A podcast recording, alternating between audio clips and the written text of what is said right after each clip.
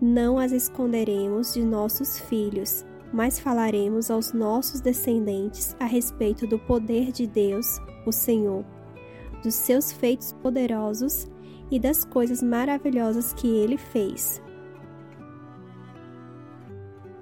Olá, gente, sejam bem-vindos ao podcast aqui do Via Bilhete. Eu sou a Jaque, compartilho com vocês todos os dias esse estudo de Salmos e hoje vamos estudar o Salmo 78. Pegue sua Bíblia e vamos à leitura. Vinde Espírito Santo a cada um de nós, a cada coração, que o Senhor possa nos dar sabedoria para o entendimento das Suas palavras, que o Senhor possa nos guiar para ter uma vida bem melhor. Amém. Salmos 78 Deus e o seu povo. Poesia de Asaf. Meu povo, escute o meu ensino e preste atenção no que estou dizendo, pois falarei com vocês por meio de provérbios e explicarei os segredos do passado são coisas que ouvimos e aprendemos, coisas que os nossos antepassados nos contaram. Não as esconderemos de nossos filhos, mas falaremos aos nossos descendentes a respeito do poder de Deus, o Senhor, dos seus feitos poderosos e das coisas maravilhosas que ele fez.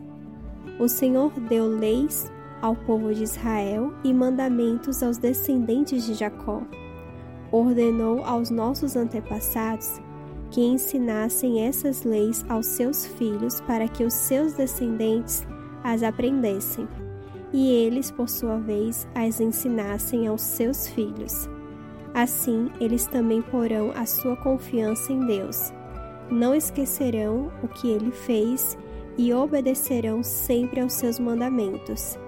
Eles não serão como seus antepassados um povo rebelde e desobediente, que nunca foi firme na sua confiança em Deus e não permaneceu fiel a Ele. Os homens da tribo de Efraim, armados com arcos e flechas, fugiram no dia da batalha. Os israelitas não cumpriram a aliança que Deus havia feito com eles e não quiseram obedecer à sua lei esqueceram os milagres que ele havia feito na presença deles. Diante dos seus antepassados, Deus realizou milagres na planície de Zoan, na terra do Egito. Ele dividiu o mar e levou os israelitas pelo meio dele. Ele fez com que as águas se levantassem como muralhas. Durante o dia, ele os guiava com uma nuvem e de noite os conduzia por meio de um clarão de fogo. Ele repartiu rochas no deserto e das profundezas da terra tirou muita água para o povo beber. Fez com que nascessem fontes na rocha e que a água corresse como um rio. Mas os nossos antepassados continuaram a pecar contra Deus. Eles se revoltaram no deserto contra o Altíssimo. De propósito puseram Deus à prova, pedindo a comida que queriam falaram contra ele, dizendo: Será que Deus pode nos dar comida no deserto? É verdade que ele partiu a rocha e que a água começou a correr como um rio. Mas será que ele pode nos dar pão? Será que pode fornecer carne para o seu povo? Quando o Senhor Deus ouviu isso, ficou furioso. Ele atacou o seu povo com fogo e a sua ira contra eles aumentou, porque não confiaram nele e não acreditaram que eles o poderiam salvar. Porém, Deus deu ordem ao céu lá em cima e mandou que as suas portas se abrissem.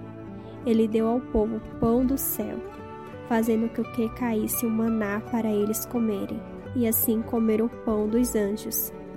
Deus lhe deu comida com fartura. Depois ele fez soprar do céu o vento leste e pelo seu poder agitou o vento sul. Sobre o povo fez cair tantas aves que pareciam nuvens de pó, ou os grãos de areia de uma praia. As aves caíam no meio do acampamento em volta das barracas. Então os israelitas comeram e ficaram satisfeitos, pois Deus lhe deu o que eles queriam. Mas enquanto estavam comendo, antes mesmo de ficarem satisfeitos, Deus ficou irado com eles e matou os homens mais fortes, os melhores jovens de Israel. Mesmo depois desses milagres, o povo ainda continuou a pecar e não quis acreditar em Deus. Por isso, ele os destruiu como se a vida deles fosse um sopro, como um desastre que acontece de repente. Porém, quando Deus matava alguns, os que ficavam vivos voltavam para ele, e eles se arrependiam e oravam com sinceridade a ele. Eles lembravam que Deus era sua rocha, lembravam que o Altíssimo era o seu Salvador. Mas todas as palavras deles eram mentiras, tudo o que diziam era apenas para enganar. O coração deles não era sincero para Deus e não foram fiéis à aliança que Deus havia feito com eles. Porém, Deus teve misericórdia do seu povo. Ele não os destruiu, mas perdoou os seus pecados. Muitas vezes parou com a sua ira e não se deixou levar pelo seu furor. Lembrou que eles eram mortais. Eram como um vento que passa e não volta mais. Quantas vezes se revoltaram contra Deus no deserto? Quantas vezes o fizeram ficar triste? Repetidas vezes o puseram à prova e entristeceram o Santo Deus de Israel. Eles esqueceram o seu grande poder e o dia em que ele os tinha salvado dos seus inimigos. Esqueceram as coisas maravilhosas e os milagres que ele havia feito na planície de Zoan, na terra do Egito. Ali ele fez com que os rios virassem sangue, e assim os egípcios ficaram sem água para beber. Mandou moscas para os atormentarem e rãs que estragaram os seus campos. Também mandou gafanhotos para comerem as suas colheitas e destruírem as suas plantações. Com chuvas de pedras destruiu as suas videiras e com geada as suas figueiras. O seu gado e as suas ovelhas também morreram por causa das chuvas de pedra e dos raios. Eles os destruiu com fogo da sua ira e com o seu grande furor e a sua maldição que vieram como mensageiros da morte. Ele não parou com a sua ira, nem deixou que eles vivessem, mas os matou como uma praga. Em cada casa na terra do Egito, Deus matou o filho mais velho. Depois, como pastor, Deus conduziu o povo de Israel para fora do Egito e o guiou pelo deserto. Ele os guiou com, com segurança e eles não tiveram medo, mas os seus inimigos foram cobertos pelo mar. Deus levou os israelitas para a terra santa dele, para as montanhas que ele mesmo conquistou. Ele expulsou os moradores daquelas terras enquanto seu povo avançava repartiu as terras entre as tribos de Israel e deixou que os israelitas morassem na casas dos seus antigos moradores. Mas os israelitas se revoltaram contra o Deus Altíssimo e o puseram à prova. Não obedeceram aos seus mandamentos e foram desleais e rebeldes como os seus pais, traiçoeiros como flechas atiradas com um arco defeituoso. Eles o irritaram com os seus altares pagãos e com os seus ídolos fizeram com que ele ficasse enciumado. Quando Deus viu isso, ficou muito irado e rejeitou completamente o seu povo. Ele abandonou a sua tenda sagrada, que estava em Siló, a casa onde ele havia morado entre os seres humanos. Deus deixou que os inimigos tomassem a arca da aliança que representavam o seu poder e a sua glória. Ele ficou irado com o seu próprio povo e deixou que eles fossem mortos pelos inimigos. Os jovens foram mortos na guerra e as moças não tinham com quem se casar. Os sacerdotes foram mortos à espada e as suas viúvas foram proibidas de chorar por eles. Então o Senhor acordou como de um sono e gritou como um homem valente embriagado pelo vinho. Ele fez com que os seus inimigos fugissem, derrotados e envergonhados para sempre. Ele rejeitou os descendentes de José, não escolheu a tribo de Efraim, pelo contrário, escolheu a tribo de Judá. O Monte Sião, que ele tanto ama, ele construiu o seu templo parecido com a sua casa no céu e o fez firme como a terra que está segura para sempre. Então Deus escolheu o seu servo Davi.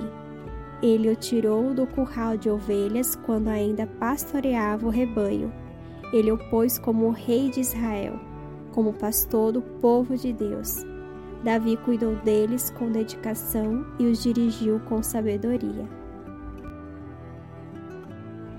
Aqui a gente pode ver que o salmista está nos lembrando, fazer com que a gente não esqueça, mas nos lembrar os caminhos e as obras de Deus e transmitir para as próximas gerações. Ele quer que ensinamos nossos filhos para que a próxima geração conheça a palavra de Deus e coloque a sua confiança no Senhor. Este salmo ele declara as obras e as maravilhas de Deus, como ele foi tão misericordioso com os nossos antepassados, mesmo quando as pessoas estavam afastadas deles, né, no pecado. Mas o salmista, ele está passando essa história de Deus para que elas não sejam esquecidas, para que a gente tenha é, como lembrar das bondades e maravilhas que Deus fez por nós. Que assim seja cada um de nós em nossa vida, que a gente possa passar o, o nosso conhecimento para as próximas gerações, que a gente transmita aos nossos filhos, aos nossos sobrinhos, aos nossos netos, todas as pessoas que vão vir depois de nós, todo o conhecimento e aprendizado que a gente teve na palavra do Senhor, todas essas histórias que Deus fez com o seu povo que a gente tenha que passar ela adiante para que as próximas gerações elas tenham conhecimento da glória de Deus, que ele foi a salvação para o seu povo e ele continua sendo. Que você passe as histórias adiante, que você transmita tudo o que você aprende sobre o Senhor, sobre a vida do Senhor, sobre a história do Senhor, que você passe adiante para as próximas gerações. Se você souber de alguém que precisa desta mensagem hoje, compartilhe com ela. Fiquem todos com Deus. O que Deus falou com você hoje?